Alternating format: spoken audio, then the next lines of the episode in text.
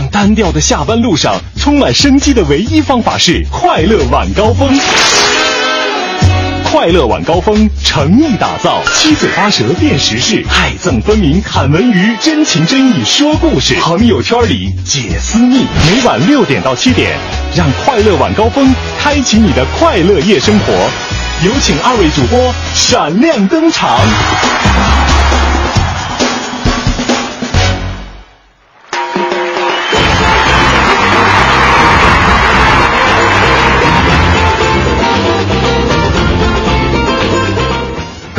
下班快乐！感谢您继续锁定我们的调频 FM 一零六点六文艺之声，收听正在为您直播的快乐晚高峰。我是刘乐。朋友们，大家好，我是五科。啊，我不知道各位有没有这个今天有一个很真切的一个感受哈？嗯但是我今天这个感受特别的强烈，我就不知道为什么下午就一直特别的困。你笑什么？我就觉得你你不是天天都这样吗？难道就今天就突然间发作了？也不是，就是每天是困，今天特别困。昨晚上干嘛去了啊？昨晚上什么都没干，这就很这很怪，就怪在就我我今天的这个作息和平时的作息是完全一样的。嗯就今天下午就特别特别的困，是不是因为今天到了周三了呢？就就是刚周一周二刚过，完了之对啊后周末好像似似乎有点遥遥无期，是吧？现在卡在中间真的好难受啊啊！所以说可能这个小周末综合症哈，就就到了刘乐的身上。而且关键下午天儿也确实是闷热啊。对，不知道您各位有没有这种感觉呢？啊，嗯这个开车在路上的时候，千万千万别犯困啊！一定要打起精神来，嗯就像在直播过程当中的刘乐一样啊，以精神百倍的去这个开车。但是我估计大家肯定也不可能犯困，就听到我们的声音，尤其像刘乐这种打鸡血的声音，会惊吓到您啊，我们已经就谢谢您了。好，接下来啊，接下来啊，重点来了啊！嗯这个这个快乐晚高峰的朋友们，尤其是女性朋友们，我们今天要跟大家讨论的一个事情，跟你们的生活是密切相关。谁说跟女性朋友密切相关？我觉得基本上男性、女性大概有各占一半吧。我觉肯定是女性占的多。你是属于个别现象，咱赶紧把话题抛出来吧。那你说吧，来说说就是。说啊，呃，您觉得这个快递要不要实行实名制？其实我是估计刘乐想，啊快递那么很多那个女性朋友，哇塞，那绝对是死忠粉儿哈。对呀、这天天你看我们单位这个取快递，那当然我我现在来的晚一点，没没怎么给别人这个取过快递。前就也也会是快递小王子嘛。对我以前这个在我们文艺之声做实习生的时候是吧，真的不夸张来着啊，嗯嗯一天取个二三十个快递很容易。就虽然你自己不买，但是你对这个快递行业 是了如指掌，是吧？我就觉得，如果说将来不在电台干了，去开家物流公司能挺能能挺赚钱啊。啊，所以我就说这个，但是那个时候你比如说有深切的感受哈，大家都用网名嘛，嗯哎，大家一说一说这个，哎，谁是谁的快递，哎，就说一个是吧？呃，类似于这样的网名啊，那样的网名啊，嗯等等等等一系列的啊，我就记住大家。还有英文名儿等等就。让我发现了我们同事啊，他们的网名都叫做什么啊？这什么大数据时代了的到来，对吧？然后我就想说，今天要跟大家聊这个关于实名制这个，对啊快递该不该实名制是吧？是啊，因为现在呢，等于说是宁波它出台了这样一个条例哈，嗯从明年开始哈，他们就会全面的实行这个实名的收寄快递的一个制度，也就是说啊。以后哈，如果实行这个实名制的话，无论您拿到快递还是您要发快递，您肯定是要出示身份证儿。嗯，而且，比如说您尤其发这个快递的时候，无论您是这个易碎品啊还是其他的一些什么，甚至有时候可能会有点隐私的东西，那不行，那必须得让这个快递员打开验货，哇验收之后确保安全，然后您再寄出。就这个实名制不是简简单单写上自己真名就行了，还要这么复杂哈？对，身份证绝对是必不可少的。那我不支持。为什么？为什么？这嗯可能会在这个过程当中，这个因为你现在就是靠通过物流，然后透露个人信息的事儿，就大有人，大家每天能接到各种各样这个不一样的这种骚扰短信，哦就应该，我觉得可能这问题就出在这物流环节，你就怕不安全。。对出卖了我们的这个个人信息嘛。可是你有没有就是这么考虑？就是人家现在实施这个实名制，就是为了从源头上杜绝这些不安全的一些隐患那这么。那这么说，我要说要想杜绝这事儿也简单，嗯，就别网购就完了呗，怎么可能？对吧？大大趋势你，你你抵挡得了吗？嗯，我没什么抵挡不了的，反正我不会网购，现在真不会，以后你可真别绝对啊！哎，这个没准以后这个没准，哎，等等我有了孩子之后，让我的孩子会就好了。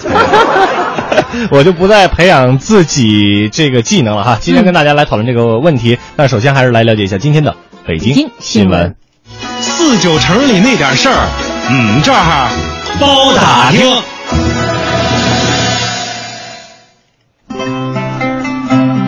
北京城里那点事儿，我们这儿包打听。我们首先来关注的依然是跟这个出行交通有关的讯息啊，说的是地铁十号线的最小的发车间隔缩短到两分钟了。嗯，那么作为北京轨道交通建设的首个三线共址车辆的基地，宋家庄停车场预计在七月底会投入使用。宋家庄停车场呢，可以同时停放五号线、十号线，包括亦庄线的地铁列车。使用以后呢，十号线的运力就会有望大大的提升了。因为你看这个地铁十号线目前这个日客流稳定在一百九十万到两百万人次，哇，就成为了北京最挤的地铁线之一啊。嗯 是。不过等到这个七月底宋家庄停车场投入使用之后呢，地铁运营单位会新增购的三十二列新车会陆续的进场了。十号线全线具备停放一百一十六列车的一个停车的条件，满足全线行车最小间隔两分钟的一个停车需求。哎，我们再来看看路上的情况。嗯三环辅路下月将会完成全线的大修。从北京市的这个交通委还有路政局了解到呢，最快下个月，呃，三环辅路将会完成五年内的首次大修。目前，公交车站还有路口以及主路的出入口位置呢，呃，这个车辙的现象非常的严重。那这一次施工范围呢，是从立泽桥到玉泉营桥和这个赵公口桥到劲松桥的路段。施工呢将会在晚上进行啊，预计七月份完工。大修总里程是十一公里，维修面积是三十一万平方米。从二零一零年起，北京市的这个城市道路养护管理中心呢，逐年对三环辅路进行分段大修。这次大修完成后，八年内不会再出现严重的病害。嗯，也是一条好消息了。继续了解下一条实用讯息啊，嗯残疾人下个月开领护理补贴。日前呢，市残联还有市民政局以及市财政局联合下发了北京市残疾人护理补贴的一个暂行的办法通知。从今年的七月一号起呢，北京市的这个生活不能自理的残疾人朋友可以获得每个月哈，呃，他会有三百块钱或者是一百块钱的一个护理补贴。这次补贴的对象呢是有本市的户籍、持有中华人民共和国残疾人证、生活不能自理的残残疾人。那么这次补贴的金额也并不是一刀切啊，它是按照残疾等级不同会进行区分，由本人或者是监护人来持三证进行申领。哎，我们再来关注一下，同样跟车有关，严禁使用无校车标牌的车辆。嗯，为了加强北京校车安全管理，北京市教委今天要求各个区县制定校车服务方案，建立校车安全管理工作机制。各区县呢要严格落实校车使用许可制度和校车驾驶员的资格审批制度。凡是用于接送学生上下学的七座以上载客汽车以及驾驶员呢，都应该取得校车使用许可，还有校车驾驶资格，杜绝使用未取得校车标牌的车辆提供校车服务，或者使用未取得校车驾驶资格的人员驾驶校车。嗯，下一条消息呢，在下周二的时候，很多朋友可以来关注一下。如果您休息的话啊，嗯说的是明代皇帝的诰命下周会亮相档案馆，因为下周二呢是第七届档案馆日，市档案馆将会在当天开放。那么届时像民国的戏票啊，还有微缩胶片呀，包括钢丝带的录音机，还有京城最早的档案，就是一五三三年明代皇帝发布的一个诰命，都会向市民朋友来开放参观。除了是档案馆呢，那档案馆日活动也会在全市的各级的档案部门全面的展开。十六个区县档案馆开放档案有六点七万件，大多形成于一九四九年到两千年之间。那么档案馆呢将会采取一个提前预约的方式，并且会接受公众和专业人员限额各一百名，在六月九号当天参观特藏库的这么一个机会了。嗯，我们再来看一个非常人性化的一个这个怎么说人性化的一个消息哈。对，视障考生高考时间延长百分之三十。这个周日，二零一五年的高考将会打响。嗯从多所高考考点儿了解到呢，目前学校已经针对考场布置还有特殊考生等制定相关方案。今年视力和听力障碍考生呢，将会提前五十分钟进入考场。视力障碍的考生呢，高考的时间将会延长百分之三十。和其他区县不同，海淀区高考考点在考试期间空调一律关闭。那有空调的教室呢，将会提前一小时降温，哦温度在二十五摄氏度左右。哎呀，你看，现在我觉得无论是从这个硬件条件、嗯软件条件，包括这个呃这个对于监考老师的这个师资力量方面，我都觉得做的特别的这个完善了、啊。真的，我记得我当年高考的时候，因为也是这这六月这么几这几天嘛，是吧？啊这两天，然后天气也特别的热，那嗯我们那时候能做的唯一的一件事情呢，就是求雨。真的就是求雨，当然那个运气还挺好的，还真的求来了。那两天还真的下雨了，还哦结果刘。乐儿就完全超常发挥。嗨，也不能说超常发挥，正常正常正常水平，低调一点哈。超常就上清华了。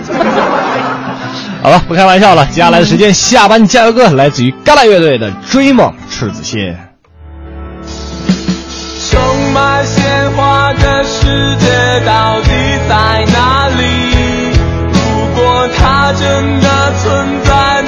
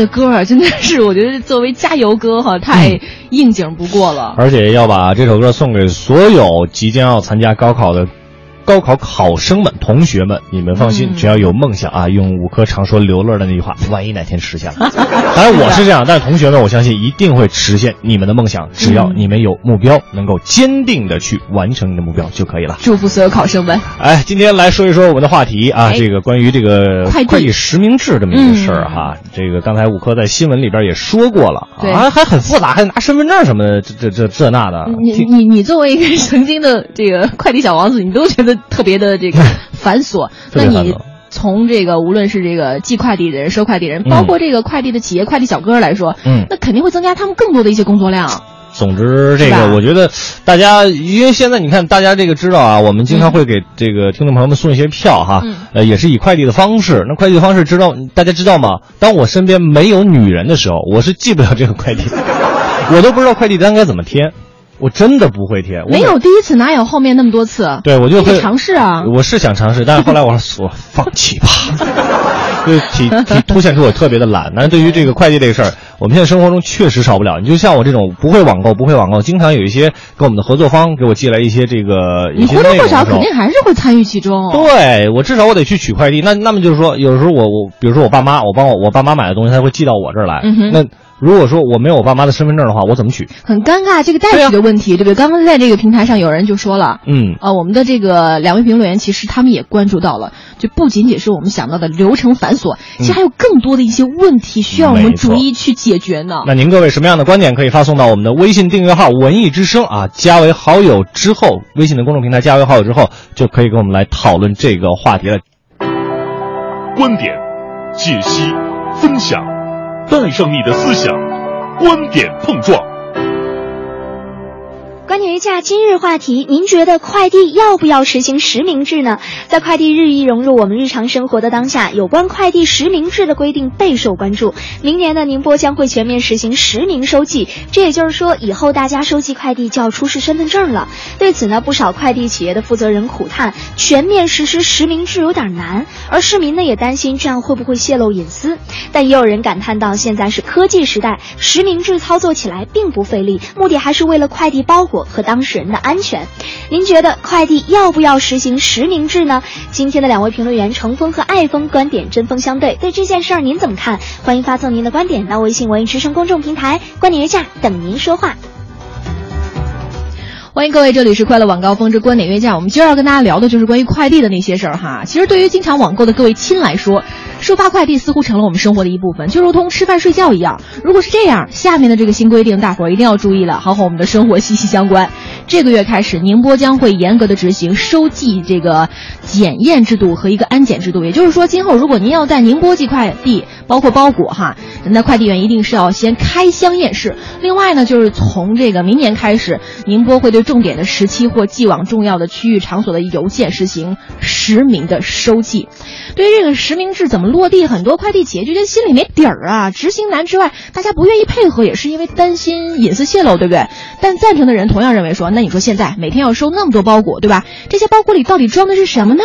你说如果有人恶作剧送来一个恶意包裹，那都不能追究责任，对吧？如果实行实名制了，起码我们收包裹的时候能安心了呀。质疑和认可的声音都有。那么各位，您觉得说这个快递要不要实行实名制呢？两位评论员程峰和爱峰观点针锋相对。我们首先有请程峰。支持快递实名制的观点肯定认为这样的制度呢有助于投递物品的安全性，但事实上并非如此。我们在投递这个邮政快递的时候呢，除了姓名之外，有的可能用化名啊，有的可能用网名的方式，但是你的寄件人的发件的地址以及手机的联络方式，大部分留的都是真实有效的这样的信息。因为经常有的时候邮寄没有快递到啊，可能还有退回的情况，所以这样的一些信息都能够。相对来说，除了名字这样一个符号化的称谓之外，更有效的能够联络到当事人，而且出现什么样的问题也都有追踪的这个寻迹可查。但是有的人可能会担心，说一些不法分子会不会通过这样的方式去邮递这种非法的物品？我觉得可能大家小瞧了这些不法分子，他们如果真想采用这种方式来这个犯案的话，大部分不会用真实的身份证件，所以你去核查他，包括他的这个住址啊，包括他的。手机号可能都是假的，所以实名制并不能够比现有的这种方式起到更安全、更有效的一个保障作用。嗯，陈峰的这个观点认为说，实名制本身并不代表更安全啊。但另外一位评论员艾峰却不这么认为了，有请他。就快递而言啊，安全其实是由很多个因素组成的，大致可以包括呢，比如货物的安全，是否是违禁品啊、易燃易爆品啊，快递过程的安全，是否会风吹雨淋日晒啊受损啊，还有用户的安全和快递员的安全，这包括生命安全啊，还有信息安全。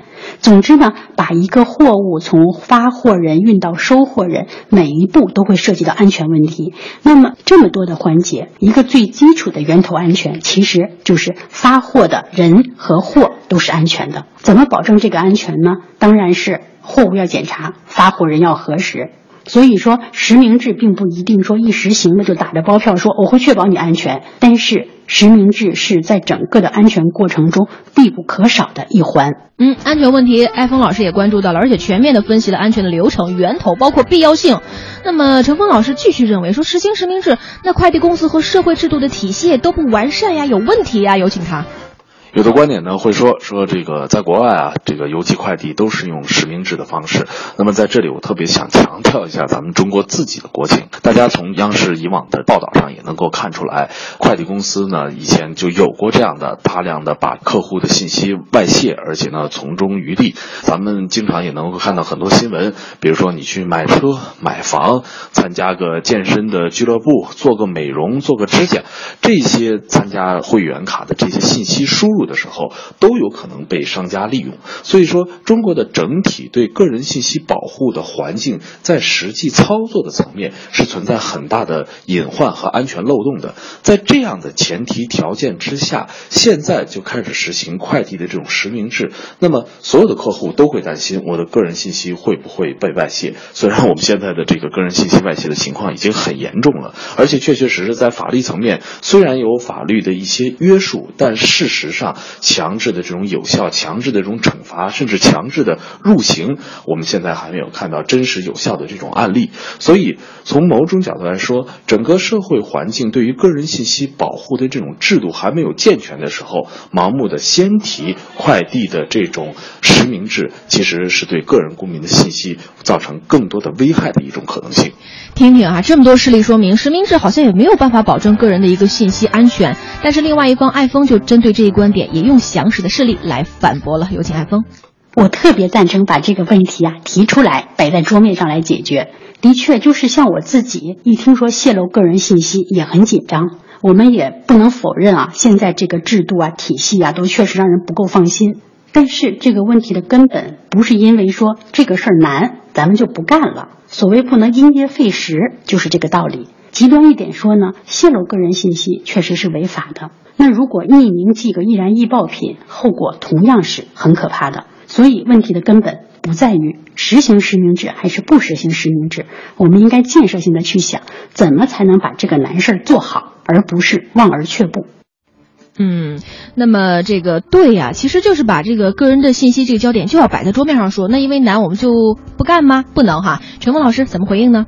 另外，快递实名制呢，在法律层面和实际操作层面，我觉得都不具有可行性。我们可以想象一下啊，如果你是一位快递员，你到一个客户家去拿了物品，验完之后，你跟对方说我要去看一下你的身份证，那么对方可以非常大义凛然的问你哪条法律规定快递员可以来检验我的身份证？那么作为这个时候，快递员就会面临一个非常尴尬的这样的一个处境，因为没有法律依据去支持他这样做。同样，在收快递的时候也会遇到这样的问题，快递员把快递送到了这个相关的人的家里或者公司，如果当事人不在呢，由公司。代收或者由家人代收的时候，身份证又不在身边，那么这一趟你是送还是不送，还是把货物取回来等当事人在的时候再送？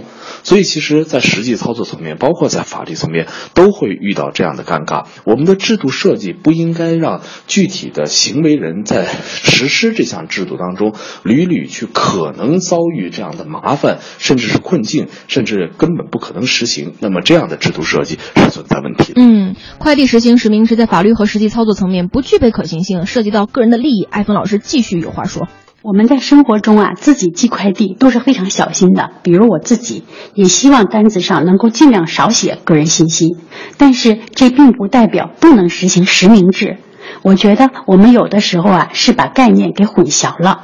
快递实名制和信息公开化应该是两个概念。实名制呢是现场查验时候看你的证件，然后把信息呢输入后台，而不是把你的个人信息都填在单子上，全程去公开，在箱子上所有人都能够看到。所以其实实名制呢，准确的讲应该叫后台实名制。那具体怎么去操作呢？确实需要快递企业去引进一些新技术，比如说信息扫描和输入之后如何自动加密，比如说如何将快递企业和公安部门的查询系统进行安全的连接等等。所以啊，现在大家要一起来帮助快递企业来想办法，提高科技意识和科技手段，这样既保障我们自己的安全，也保障整个快递行业的健康和安全的发展。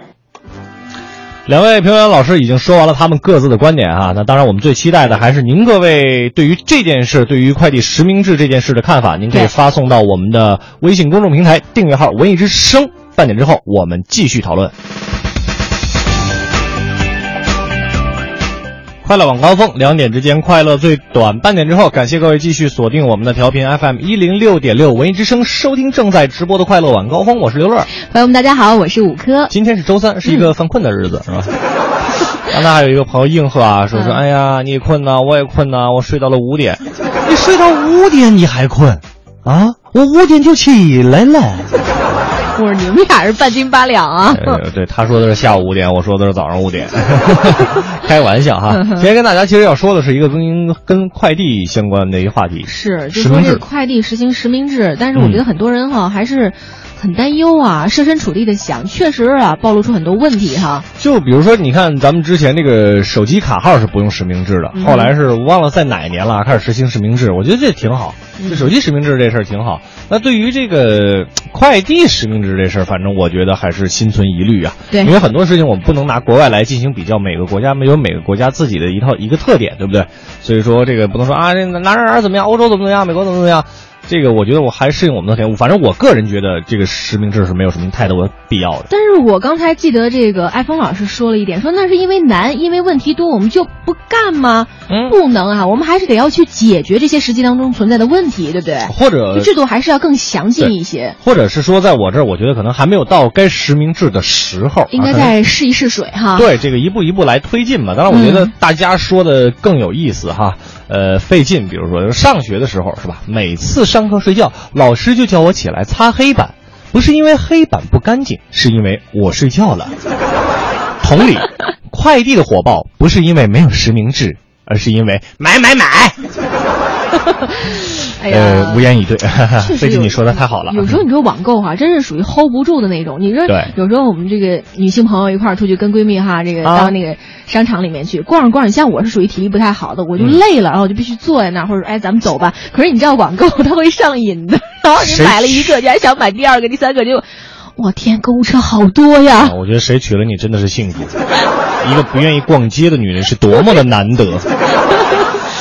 呃，嗯来看那个清风，他说，作为一个淘宝卖家，我认为快递应当实名制。哟，你看卖家说话了，嗯现身说法他。说：“因为我们时常会遇到这样的客户，不留下真实姓名，货物到达之后，客户明明收货了，却跟我们说自己没有收到货物啊，而我们找到快递公司快递又无法核实到真的这个本人，嗯因而只能造成快递公司的进行赔偿。而如果实名制的话，客户签收必须出示本人身证件，这种情况可以很有效的进行这样一个避免。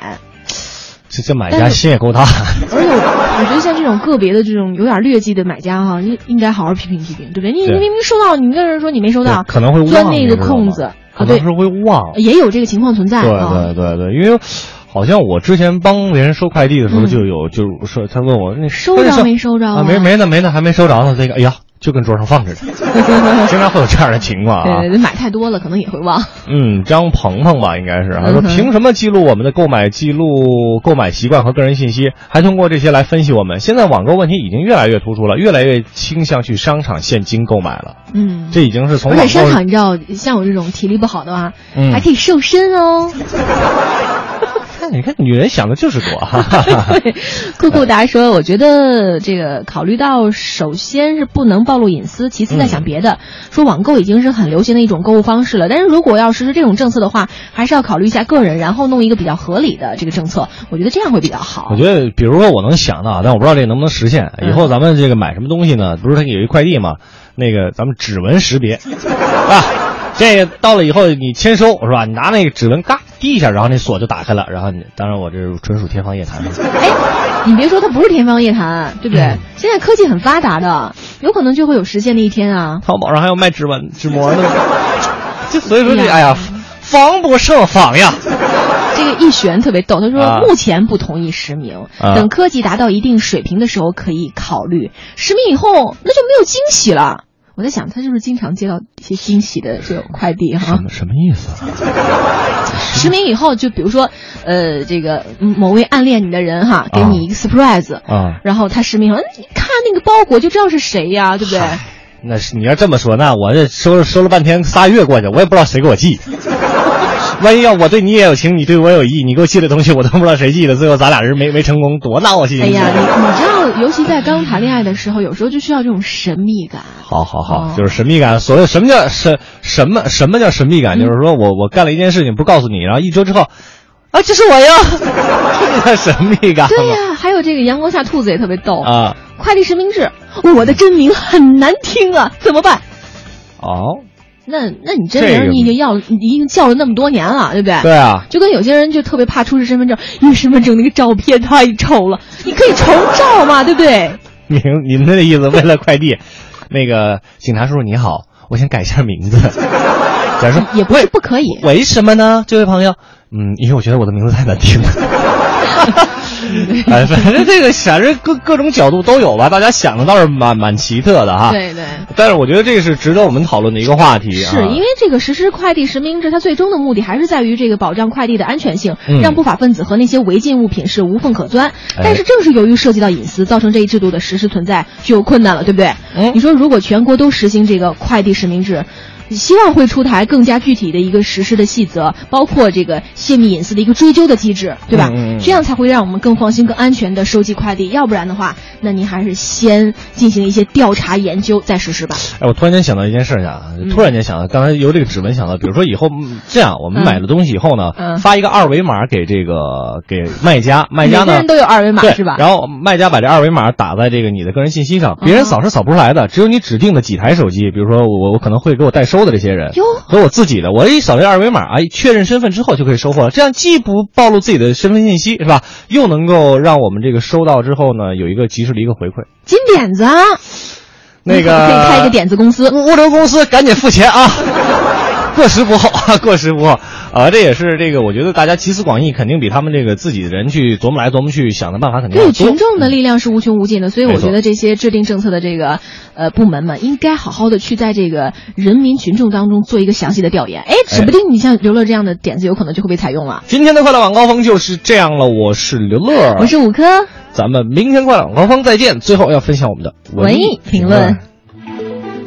一零六六文艺评论。这里是一零六六文艺评论，我是小昭。动画电影《哆啦 A 梦伴我同行》首周末票房约二点四亿元，每日排片率都超过了百分之二十五。也就是说，这个来自日本的蓝胖子每天在全国荧幕上以两万多场的频率演绎他和他的小伙伴们的故事。实话说，《哆啦 A 梦伴我同行》获得这样的票房，既在情理之中，也在意料之外。说是情理之中，因为哆啦 A 梦这个动漫 IP 曾以有据可循的科幻、代入感强烈的故事、性格分明的人物，在中国电视荧屏上圆了几代人的童年梦想。兼具高科技治愈系和天文地理、历史、物理、化学无所不包的科普功能。永远伴我同行的蓝胖子，更是引得2014年11月李克强总理考察杭州时，曾花一百元买了个哆啦 A 梦粘土玩具。